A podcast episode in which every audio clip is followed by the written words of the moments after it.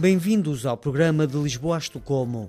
Esta semana viajamos até a Áustria para conhecer um trilho pedestre de 750 km que está a trazer à região da Caríntia uma forma mais sustentável de fazer turismo. Visitamos ainda dois projetos de proteção animal que tentam defender os lobos e os linces da caça furtiva. Começamos no noroeste do país, às portas da floresta da Boêmia.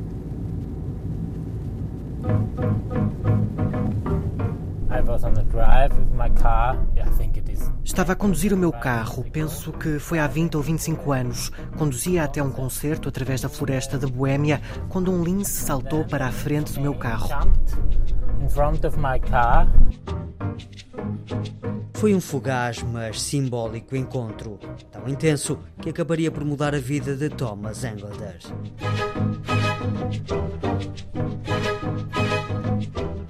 25 anos depois, Thomas é o responsável por um projeto transnacional que procura proteger o lince euroasiático numa extensa área natural que liga a Alemanha, a República Checa e a Áustria, o nosso ponto de partida em busca de sinais da presença do lince. Temos aqui o rio Moldava, que é uma zona muito silenciosa. É um excelente habitat para animais em vias de extinção. Então estamos a entrar numa zona livre de seres humanos.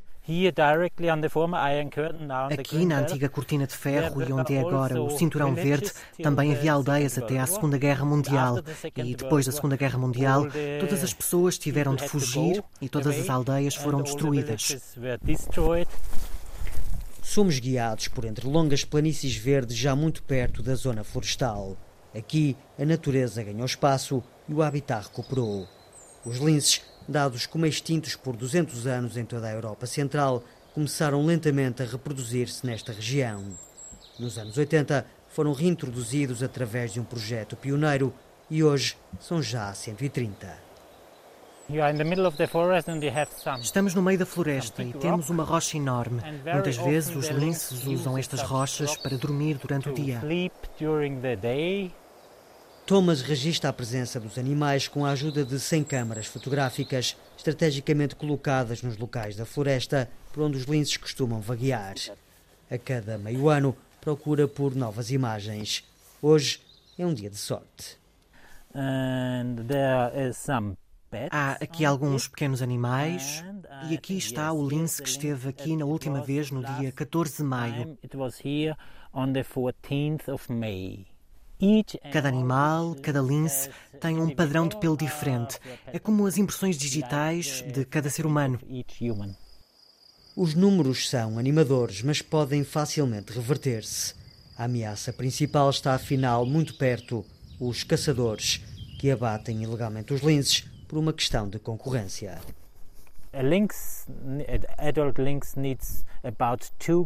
Um lince adulto precisa de cerca de 2 kg de carne por dia. Por isso, precisa de um veado por semana. Os humanos também querem caçar veados e há uma competição entre os dois. Abatem os linces para terem mais veados para caçar. Parte do dinheiro deste projeto, quase 2 milhões de euros, serve para reeducar os caçadores. Seminários, exposições, artigos em jornais tentam incutir uma ética que proteja os animais selvagens. O lince escapa por vezes a custo e muito graças a ser um animal noturno, silencioso e raramente avistado. Nem mesmo Thomas, que por estas florestas anda há mais de 20 anos, conseguiu alguma vez observar um. Nunca vi um lince no habitat natural, exceto o que me apareceu à frente do carro e os das imagens captadas pelas câmaras fotográficas.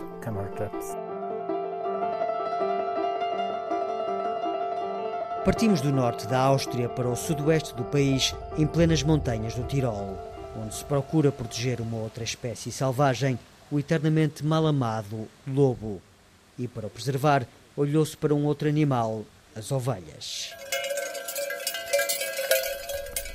Subimos as íngremes encostas de uma montanha de Tossen, o lugar de trabalho de Thomas Ranz, pastor de profissão, e de Pedro, o seu fiel cão pastor. O pasto das ovelhas faz-se a altas altitudes, onde a aparente tranquilidade pode ser perturbada pelo lobo. A Thomas fazemos uma primeira pergunta. Gosta dos lobos? Thomas simula o gesto de disparar uma caçadeira, mas na verdade é exatamente este tipo de atitude que procura agora combater. Tornou-se um dos embaixadores de um projeto que defende os lobos ao proteger uma das suas principais fontes de alimentação, justamente as ovelhas, nos explica Max Rosberg, o coordenador do Livestock Project.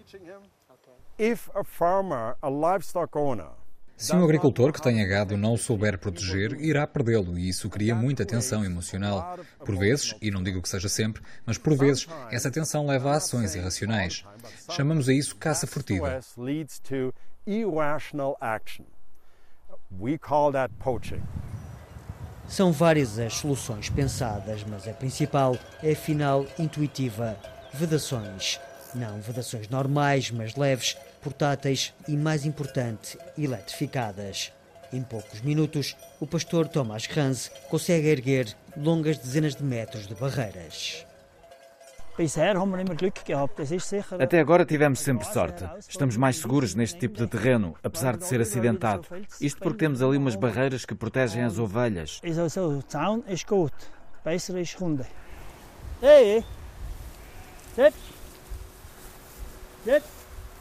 É no sopé das montanhas de Tolson que Thomas tem agora um terreno que funciona como centro de competência. É aqui que dá formação a vários pastores da região e lhes ensina como usar eficazmente as vedações em solo macio, nas zonas rochosas e até como facilitar a vida aos turistas. Como é que um caminheiro passa por cima das vedações? Tivemos que criar uma nova tecnologia para construir portões por onde o lobo não consiga passar, mas que os caminheiros possam usar. As vedações são um elemento crucial. O problema que temos é que estas vedações são produzidas por uma grande empresa e muitas delas não têm a qualidade de que precisamos. A eletricidade é crucial para manter os lobos afastados. Se o lobo se aproximar da vedação, leva um choque e nunca mais se voltará a aproximar das ovelhas. Estamos a contactar os fabricantes e a dizer para melhorarem os materiais. O projeto Livestock, que conta com mais de 3 milhões e meio de euros da União Europeia, quer levar estes conhecimentos a mil pastores e agricultores da Áustria, na Baviera Alemã e no norte da Itália. Marcus Tetscher é um desses pastores. Aos 49 anos, farto de uma vida à secretária como designer informático, decidiu que durante os meses da primavera e verão se tornaria pastor. I don't like to just consume nature. Não gosto apenas de consumir a natureza. Neste caso, trabalho e contribuo um pouco para a cultura daqui. O lobo faz parte de tudo isto. Ele tem o seu papel, tal como o gado tem o seu papel. Acho que este projeto contribuiu para manter tudo isto.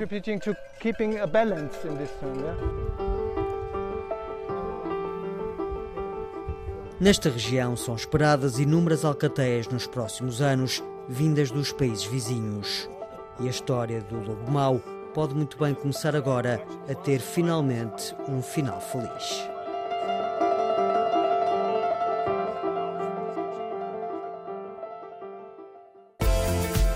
De Lisboa a Estocolmo.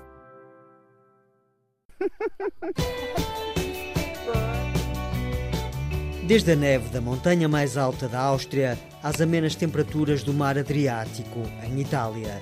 Bem-vindos a um dos mais longos trilhos de caminhada de toda a Europa. São 750 km de percursos em plena natureza, divididos por 43 etapas que cruzam os vales e as montanhas do Tirol. Isto é maravilhoso, é espantoso. A natureza é saudável. Está em boa forma. É na etapa número 7, entre a pitoresca vila de Malnitz e o sopé de uma montanha em Overvelar, que encontramos Ron e Caroline, um casal de holandeses, ela arquiteta paisagista e ele construtor de jardins, que se enamoraram pelos Alpes da Áustria. Lemos num jornal na Holanda e tinha muitas fotografias. Ficámos muito interessados e dissemos que tínhamos de fazer isto. Já não somos tão jovens, mas somos saudáveis e podemos fazê-lo. Caminhamos com Ron e Caroline ao longo dos quase 19 quilómetros deste percurso. No ano passado, quando descobriram o Alpe Adria Trail, fizeram as primeiras seis etapas. Este ano voltaram para concluir mais cinco e chegarem à décima primeira. Prometem voltar todos os anos até concluírem os 750 quilómetros. O contacto com a natureza é muito especial aqui. Isto é um pouco mágico. Temos a energia da montanha, da água. E não vemos muitas pessoas, não há stress, não há empurrões. Ao longe avista-se uma casa de pescador junto a um lago de águas calmas. Ron e Carolyn aventuram-se e tentam entrar. Talvez esteja aberta. Oh, que pena, está fechada. Marcam um momento com uma selfie e fazem-se novamente ao caminho. Pela frente estão ainda seis horas de percurso. Ao longo de todo o trajeto há indicações e para os mais distraídos, a preciosa ajuda de uma aplicação para o telemóvel com informações sobre cada etapa e localização por GPS. Não preciso de internet. O meu GPS diz que estamos no caminho certo e que temos de seguir pela esquerda. Normalmente começamos às 8 horas, mas hoje começamos às 9 porque é uma etapa muito curta. Mas também podemos escolher as etapas mais fáceis. Estão assinaladas no livro a azul, vermelho e preto, tal como nas pistas de esqui. O Alpe Adria Trail cruza três países. Áustria, Eslovénia e Itália uniram antigos caminhos para fazer nascer um projeto que já beneficiou de dois programas europeus. O primeiro de 800 mil euros, o segundo de um milhão repartidos ao longo de cinco anos. Roland Oberdorfer, o responsável austríaco deste projeto, conduz-nos a um ponto elevado de uma montanha de onde se podem avistar os cumes gelados do Tirol através de um instrumento óptico de observação da paisagem. Este é o V-Scope do Alp Adria Trail. É uma espécie de telescópio, mas não é um telescópio com função de zoom. Se olharmos, vemos as montanhas, a aldeia e vemos o trilho da próxima etapa do Alp Adria Trail. O dinheiro europeu ajudou a criar infraestruturas como esta. Os fundos servem ainda para publicitar o trilho e, sobretudo, para conservar a natureza. A ideia primordial é a sustentabilidade, baixa densidade turística, pegada ecológica zero. Por exemplo, aqui na Caríntia, uma região do sul da Áustria, temos 13 milhões de pernoitas por ano. O Alp Adria Trail tem cerca de 100 mil pernoitas por ano em três países. Podemos ver que não se trata de turismo de massa, e nós queremos que continue assim.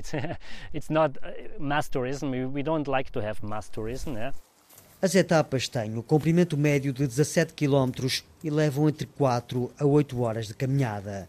Bicicletas e acampamentos são proibidos, mas ao longo de cada etapa há inúmeros pequenos hotéis e pelo menos um ponto de restauração.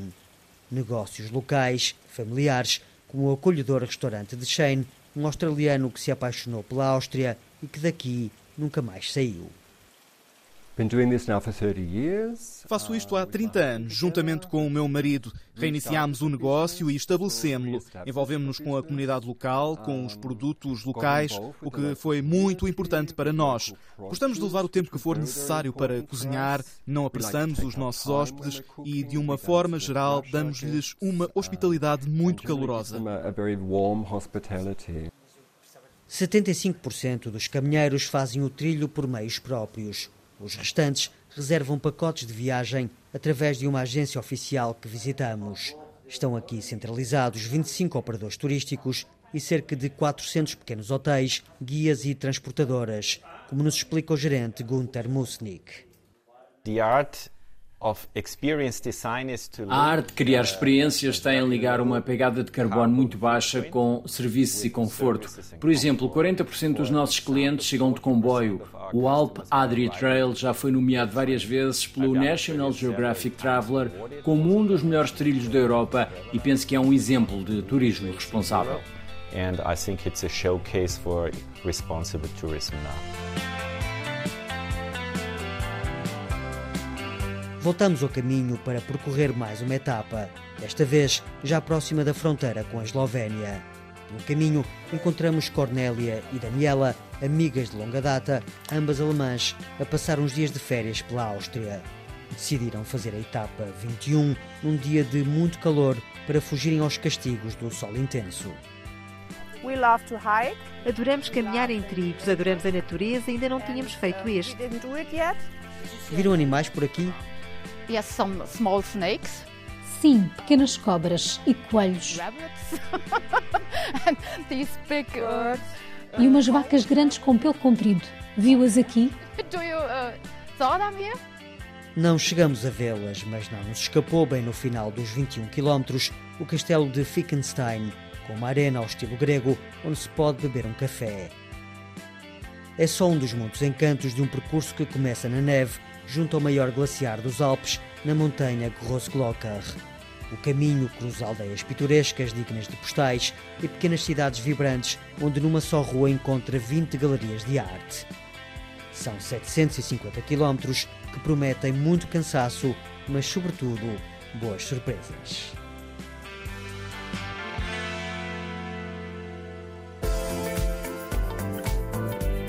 O de Lisboa a Estocolmo esteve esta semana na Áustria com reportagens de Pedro Oliveira Pinto e produção de Gonçalo Soares da Silva. Siga-nos nas redes sociais em RTP Europa e volte na próxima semana.